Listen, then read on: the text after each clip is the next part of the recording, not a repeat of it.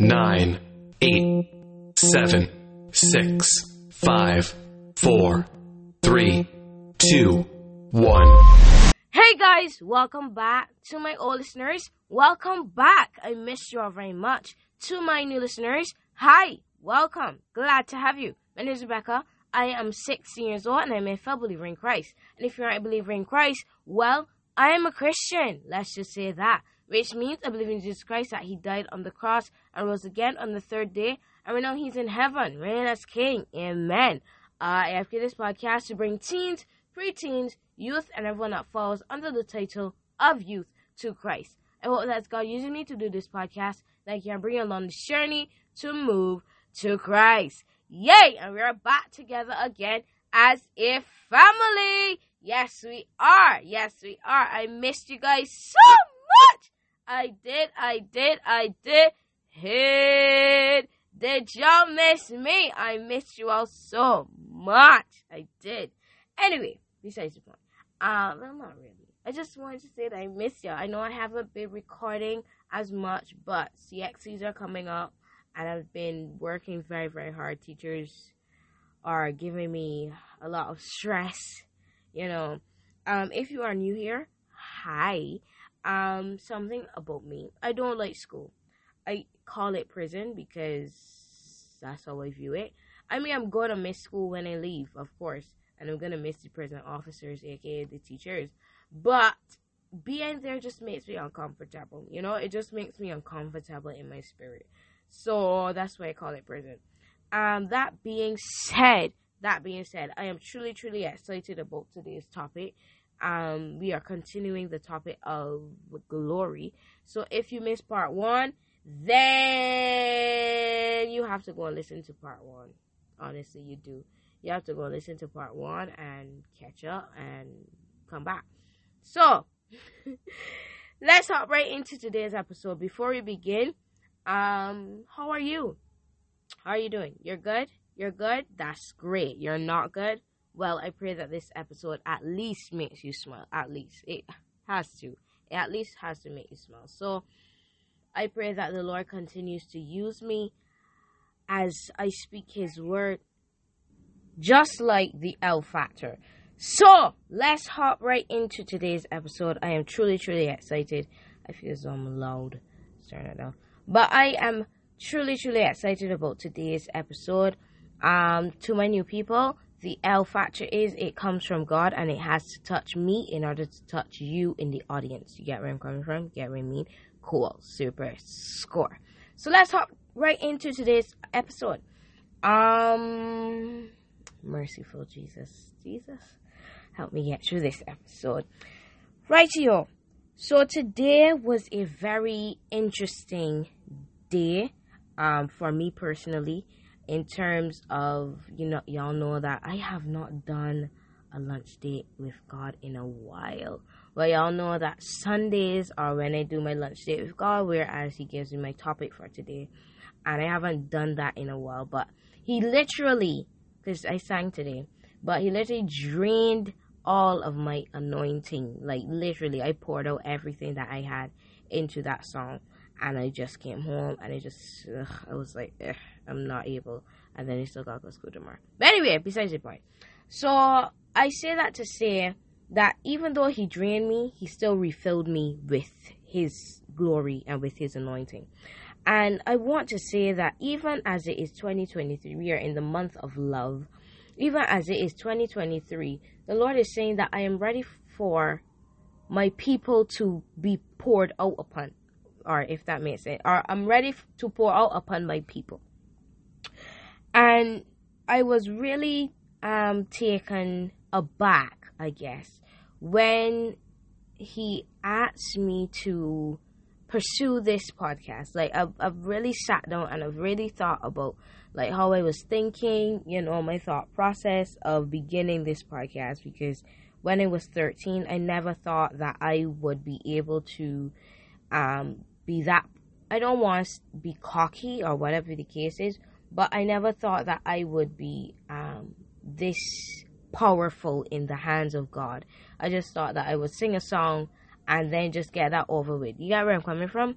So I never thought that God will pour out his glory upon me to minister to people to minister to people in song and not not only in song but also in how I speak to people and how I carry myself and how I love on people. You get where I'm coming from? So as I was t- asking God today, God, what topic am I supposed to talk on? He was saying, I want you to do a part two of glory. And it's it tells me that there is something about this topic that God wants someone to hear. And God wants someone to to be able to see their next position in him. Uh-oh ruffling some feathers here right he, they, he wants someone to hear his voice so if it is you i just want you to know that the lord is saying be still and know that i am god and wait for my timing to move from the position that i have called you to eh, horrible shit. Right? I want I I whew, I want you to be still and wait for my instruction to move. Until I tell you to move, don't move. Until I tell you to step left, don't step left. Stay in the middle. Until they tell you to step right, don't step right. Stay in the middle. Just keep your eyes focused on me. Because when because, because when Peter was walking on water, Right when Peter was walking on water, he kept his eyes straight. He kept his eyes straight and he didn't really focus on what was around him until every until that negativity came around. Until that negativity came around and saying, Oh, you can't do this, or oh, look, you feel you like a mighty, or oh, look this and look that and look. Until he heard that he kept his eyes on the prize. And when he took them off, he started to falter and he started to to sink merciful Jesus. So the Lord is saying, keep your eyes on me because in 2023 I'm going to pour my glory onto my people. And it's going to start with the young people. And it's going to start with my youth.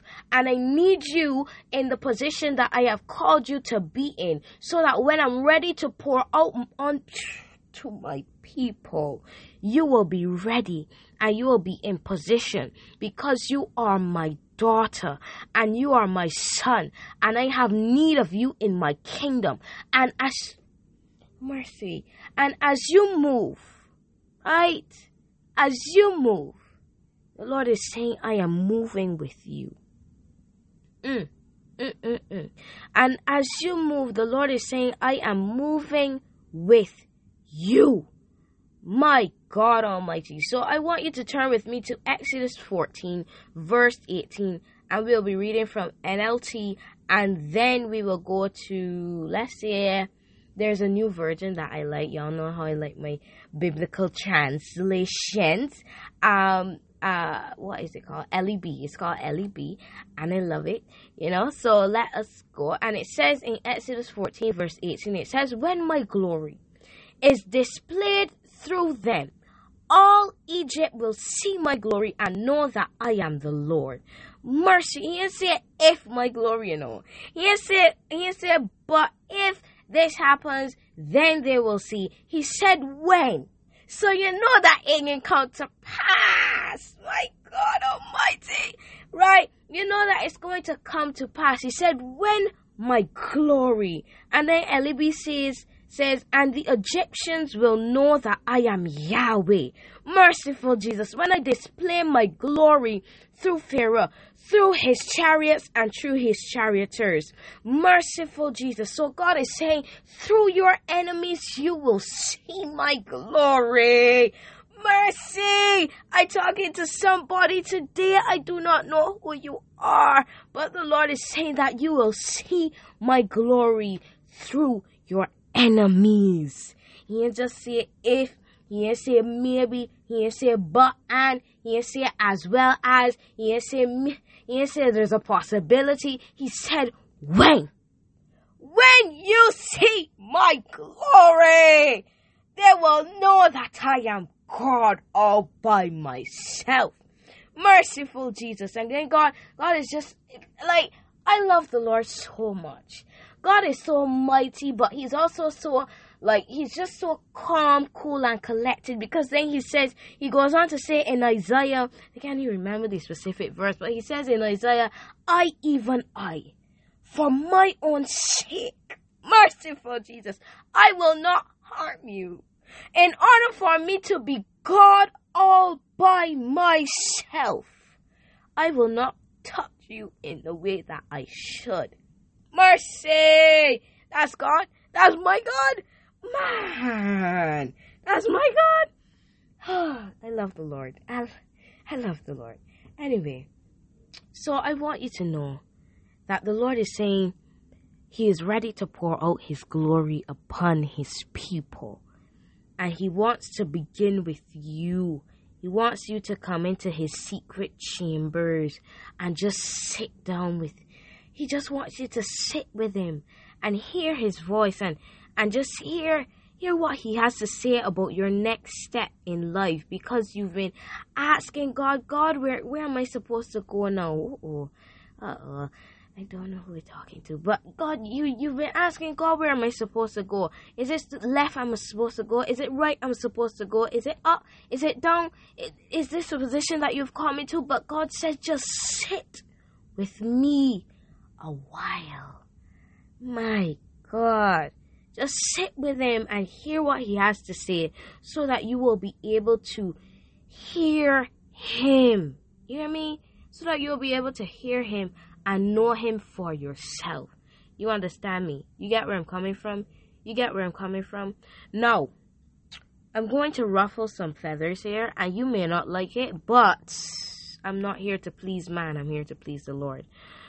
And I like sleep. So I say I like sleep because if I don't get out this word, I will not be sleeping tonight. You understand me? So that being said, that being said, I want to say something that I said in the last episode that really stuck with me today. Like I've been remembering this word since I said it. The the Lord said to me the last time I uploaded, He said, if you talk. Okay, here's something about Rebecca. Rebecca has sweaty. I don't know why I'm talking in third person, but I have sweaty hands and I have sweaty feet. So when my hands sweats, it keeps them moisturized. You know, I don't have dry hands or whatever the case is. When someone touches my hands, I always say that your hand is really soft, and I was like, yeah, my hand sweats. And I have medication to to deal with it, but then when I take it, then they can take away from the sweaty hands and stuff like that. But that's besides the point. So I always had sweaty hands, so my hand would never like peel or, you know, get cracks in them or whatever the case is. But one day I woke up, um, and all two of my hands were peeling, like the skin, like before skin, and the palm itself was peeling. This the the like the what do you call it? The skin on the back hand, like you know, the arm skin, like the literal skin. You get me? That was peeling too, and everything at the start. And I was like, God, what what's going on here? And I wasn't quiet enough to hear his answer. But when I finally, when I was coming up to record, he actually I got quiet enough so that I can hear. And he said, In order for me to pour out my glory unto you, you have to peel off the things that are keeping you back. Uh-oh.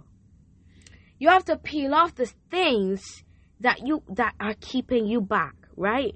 And I said it in the, in my last episode. So God is saying that as you peel off the old skin, new skin is going to come forth. And that new skin is the glory that I is the skin that I want to pour my glory upon. So don't do anything that would hinder my glory. Merciful Jesus, don't do anything that would hinder my glory from being poured upon you. And God is saying that even as you touch something that you're not supposed to touch. It's going to leave a scar because when you peel off that skin that is not ready to be touched, that is not ready to be peeled off as yet, it leaves a scar. So God is saying that do not touch anything until I tell you to touch it un- unless you want to be scarred for life because when you touch something that you're not supposed to touch, it might not heal in the way that God wants it to be healed. So God is saying do not move until I tell you to move. Do not go left until I tell you to go left. Do not go right until I tell you to go right. Just keep your eyes on me. Walk towards me, and I will pour my glory onto you. I will pour the good things onto you, and you will reap the benefits of the glory of the kingdom of God. Merciful Jesus. So the Lord is saying, do not touch anything until I tell you to touch it. Because if you do touch it, it will leave a scar and people will see the scar. My God Almighty, I'm talking to somebody today. You understand where I'm coming from? Do you hear me? Do you hear do you hear me?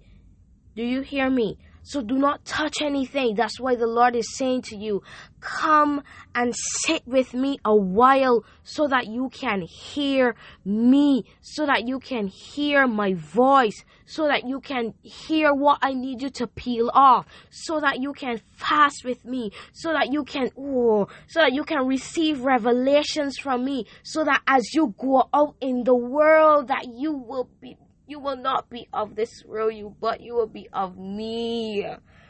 Hallelujah. I'm talking to somebody today. Mercy. Mercy. Oh, oh, my God Almighty.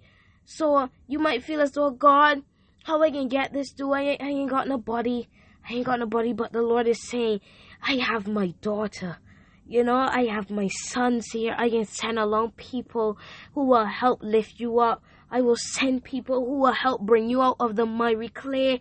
Merciful Jesus, who will be there to support you, who will lift up your hands, who will lift up your voice, who will put them on your put them on your shoulders to carry you over the finish line, and I will bring them alongside of you to lift you up. Merciful Jesus. So the Lord is saying, Do not be afraid because I am with you, and I will bring people alongside of you so that you can be lifted up so that you will you won't be alone. You understand where I'm coming from. Do you get me? Do you understand me? Do you understand where I'm coming from? Youth, youth, youth, the Lord is waiting. The Lord is waiting to pour upon you. Ah, oh, for those who are young at heart, who are young at heart, who are young and strong, the Lord is ready to pour upon you merciful Jesus. Mm. So I want to give an opportunity to those who have not given their life to Christ. You understand me? You understand me? Do you get where I'm coming from? So if that is you, I want you to bow your heads and I want you to close your eyes and I want you to repeat after me. All right? Bow your heads, close your eyes. There you go. Dear Heavenly Father, thank you for another beautiful and blessed day in my life. God, I repent of my sins and I ask you to come into my heart and my life and be my Lord and Savior, Jesus Christ. In Jesus' name I pray. Amen. Amen. Amen. Amen. Amen. Welcome to the Christian side. If you said that with your mouth and you meant it in your heart, the Bible now tells me that you are no saved. So welcome to the Christian side. You already know what's coming. Well, you don't, but to my OGs, to my OGs, to my OGs. Are you ready? Are you ready? And a one, and a two, and a welcome to the Christian side. Welcome to the Christian side. Welcome to the Christian side. Ah. Welcome to the Christian side. Welcome to the Christian side. Welcome to the Christian side. Ah, ah, ah, Welcome to the Christian side. Yes, sir. Yes, sir. Yes, sir. So, guys, if you have fallen out of faith with the Lord and you would like to get back to Him, all I ask is that you bow your heads and you close your eyes, reverencing God, reverencing God. All right, bow your heads, close your eyes. There you go. Dear Heavenly Father, thank you for another beautiful and blessed day in this listener's life. God, they have drifted away from you and would like to get back to you. So, God, is as you have left 99 to go searching for them, God, I pray that you wrap your wings around them and protect them like how a mother hen protects her chicks from the temptations of this world. Because God is not easy being a Christian and being a teenager. So, these things in your mighty in your precious name. In Jesus' name I pray. Amen. Amen. Amen. Amen. Amen. Welcome back. Welcome back. Welcome back. You welcome back? You were missed. Welcome back. Oh my god, I miss y'all. I miss y'all. Anyway, um, are you ready? Are you ready? And a one, and a two, and a welcome back to the Christian side. Welcome back, hey, to the Christian side. Welcome back to the Christian side. Ah, ah, ah, ah. Welcome back to the Christian side. Yes, sir. Yes, sir. Yes, sir. So, guys, we are at the ending of this podcast. I want you to always remember that I love you. God loves you. Why? Because, yes, Jesus loves me. Yes, Jesus, He loves you. Yes, Jesus, He loves us. For the Bible tells me so. Yes, the Bible, the Bible does tell me that in John 3.16. I got you, and God got you. May the Lord who created heaven and earth bless you from Jerusalem. Turn down your volumes. Turn it down. You turn down your volumes? Did you turn it down? There you go. Bye, guys. See you next time. I told you to turn it down. You didn't listen. You didn't listen. You could turn it back up. You could turn it back and finish. I'm finished. Bye, guys. Gotcha.